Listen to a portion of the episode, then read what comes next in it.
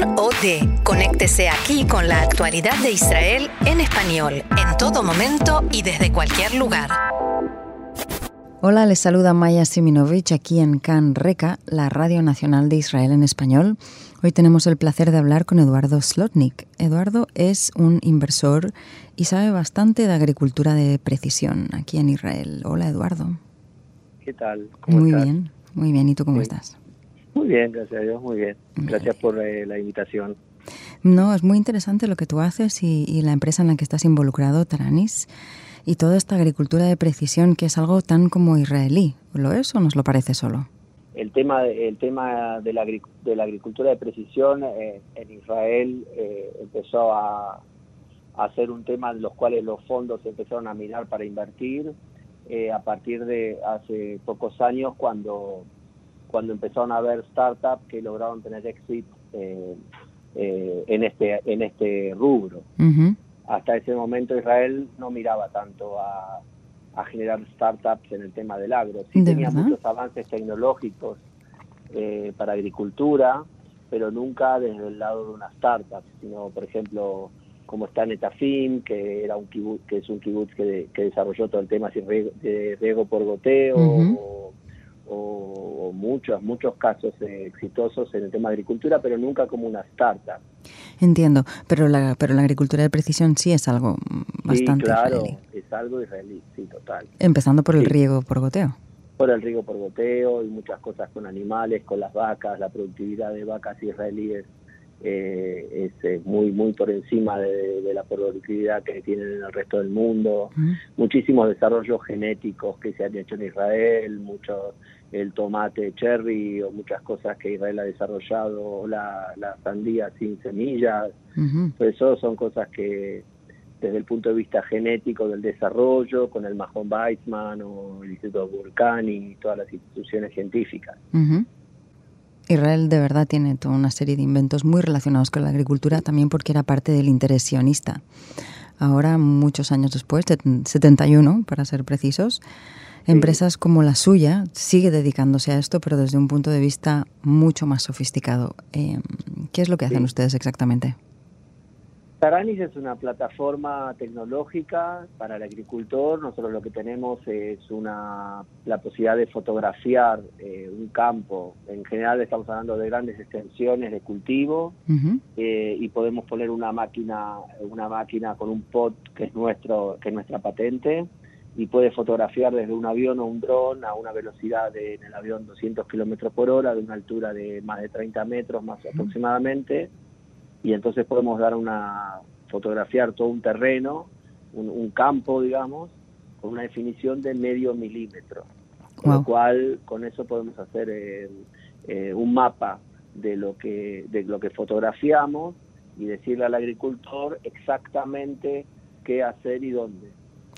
En, el, eh, en función de las fotografías que sacamos y la ubicación exacta de cada problema en la búsqueda de parásitos o de ese tipo de cosas? Sí, sí, podemos encontrar insectos, eh, eh, malezas, eh, enfermedades, problemas de nutrientes. Básicamente son las los cuatro grandes problemas que tiene la agricultura, ¿no? Que generan enormes pérdidas. Y entonces es, es un análisis básicamente visual, ¿no? Tienen muchas personas viendo eso.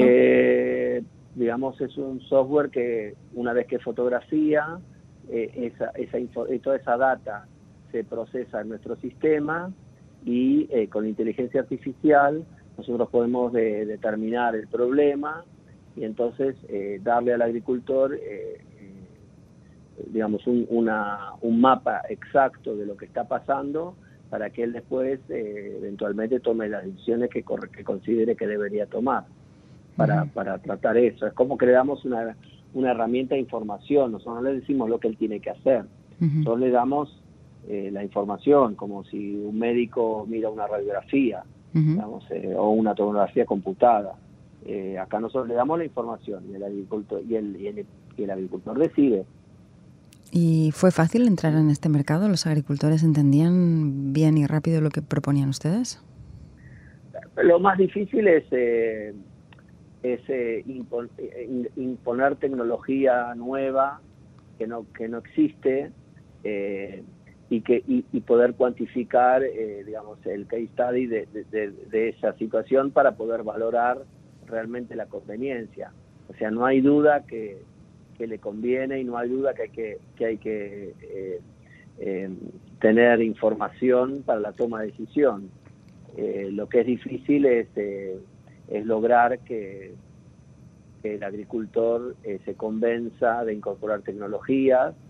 Eh, hay que tener en cuenta también eh, las estacionalidades. Por ejemplo, el año pasado Argentina fue un, muy mal año para la agricultura, con lo cual el agricultor, si, le fue mal, le va no va a pensar en invertir en tecnología. Este año es un año muy bueno, con lo cual facilita también. O sea, hay factores externos que inciden también en, la toma de decisión del agricultor y no necesariamente su, su digamos, su, su conocimiento de que él sabe que necesita la tecnología, ¿no?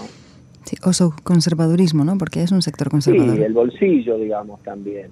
Y después están las grandes compañías que, que también lleva tiempo entrar porque en una gran compañía hay que superar distintas barreras de, de funcionarios que toman decisiones y que y que hay una resistencia siempre al cambio para poder eh, implementar y porque es muy difícil para un gerente eh, tomar una decisión de incorporar una tecnología nueva, eh, porque a lo mejor si eso no, no funciona, mm. él tendrá que hacerse responsable. Claro. Lo cual en esa parte también es difícil. ¿Esta tecnología israelí se aplica en Israel y también en países latinoamericanos? ¿sí? No, no, en Israel prácticamente no, porque en Israel no hay grandes extensiones de campo. Esto es, esto es estrictamente, nosotros estamos haciendo en Argentina, en Brasil, en Perú, en, en Chile, en México ahora, en Estados Unidos obviamente, en Ucrania, Australia. Eh, no. En grandes extensiones. No, es para Israel, claro, no es para Israel. En Israel se puede hacer a pie. Eh, Israel no, no. Ya eh, acá es todo muy pequeño, el agricultor sabe, conoce su, su terreno, no necesita que, que le digan tanto. Y esta tecnología que es tan cambiante, y, supongo que hay otras cosas, otras variables que también cambian, ¿no? No solo las estaciones, sino incluso tal vez los parásitos, y esto también evoluciona de manera rápida. Eh, ¿cómo, ¿Cómo ve el futuro de lo que, de lo que les espera dentro de, qué sé yo? ¿Cuándo es un futuro predecible para ustedes? Bueno, ahí, digamos, si, hablamos de futuro de lo que, de lo que representaría... Eh, digamos, eh, resolver el problema alimenticio del mundo y, digamos que se acabe el hambre y que poder producir suficiente alimento para todo el mundo, yo personalmente en eso soy optimista porque porque el, el, avance de infraestructura y el avance de, de, de internet y de todo lo que representa eh, eh, la infraestructura necesaria para que se desarrolle, para que avancen las tecnologías, uno ve que avanza a pasos agigantados. O sea, eh, las tecnologías van también creciendo en función de lo que va creciendo las infraestructuras. Eh, esto que hace hoy Taranis, también dependemos del, avance que hay en los drones, estamos dependiendo del avance que hay en Internet. O sea, todo va avanzando y, y todo eso sin duda uno ve que hoy va a un ritmo tremendo, con lo cual eh, desde ese punto de vista yo soy optimista y también creo que eh, eh, el, agricultor con las nuevas generaciones están surgiendo en el management de las de las empresas de, agricultura, que es gente más joven y más abierta a la, a la tecnología y que ya la utiliza en su día a día. Eh, obviamente ellos ya eh, van, la, van, la van a incorporar en forma normal y habitual y todo eso eh, va a ser mucho más sencillo también el desarrollo de, información para la toma de decisión. ¿no? Em, ¿Qué es el último grito en tecnología em, de agricultura de precisión en su empresa o en alguna otra que usted admire? Yo, yo pienso que las distintas tecnologías van a resolver eh, distintas problemáticas en el tema del agro. Nosotros realmente hoy Taranis es, eh, es, una empresa que está entre las top de las startups que han en, el, en agricultura extensiva encontrado una, una, una, tecnología que, que permite manejar data con inteligencia artificial. O sea, nosotros podemos hacer lo que se llama la eh, machine learning, o sea, nuestros algoritmos a medida que reciben data cada vez son más inteligentes y pueden a su vez eh, en, un futuro muy próximo eh, ya decidir solos oh. lo que están viendo y lo que y lo que y lo que pueden informar. Pero la agricultura no es solamente la agricultura extensiva, hay agricultura intensiva, hay árboles, hay hay un montón de cosas que, que Taranis no, no, entra. Y, por ejemplo, hay otras tecnologías, eh, inclusive israelíes, que están tratando el tema con mucho éxito. Hay, hay problemáticas que todavía no están en vías de resolverse, por ejemplo, eh, digamos, eh, todo el tema de la recolección de, de frutos es un tema que requiere mano muchísima mano de obra y es un tema muy delicado, por ejemplo, para manzanas, para, para frutos.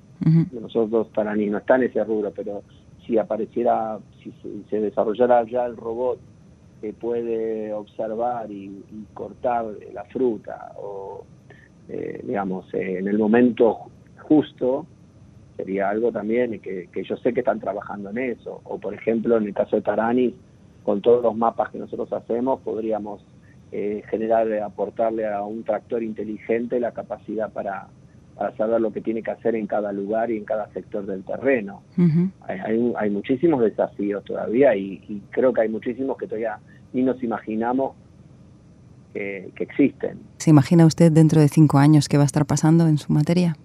Eh, en, los, próximos cinco años, eh, no, no, no, no, no me imagino porque uno tanto lo que uno no sabe, mucho más que lo que uno sabe, así que decidir solamente con lo que uno sabe es muy limitado.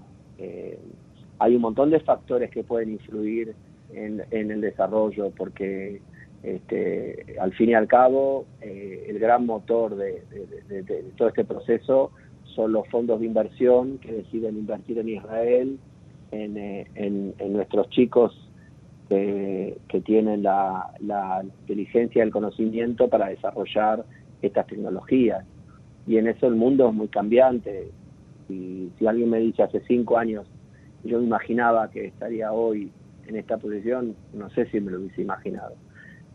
Yo creo que hay que vivir el presente, ir día a día, eh, cuidar esto, de que, de que, de que todo el tema de startups en Israel siga desarrollándose que la gente siga con libertad de, tomando riesgos y creando eh, eh, todo este ecosistema que es eh, maravilloso y, confiar en el hombre de que la gente con libertad y en un espacio de, libertad siempre va, a desarrollarse. Pues muchísimas gracias, Eduardo. Gracias, adiós. Y aquí seguimos en Canreca.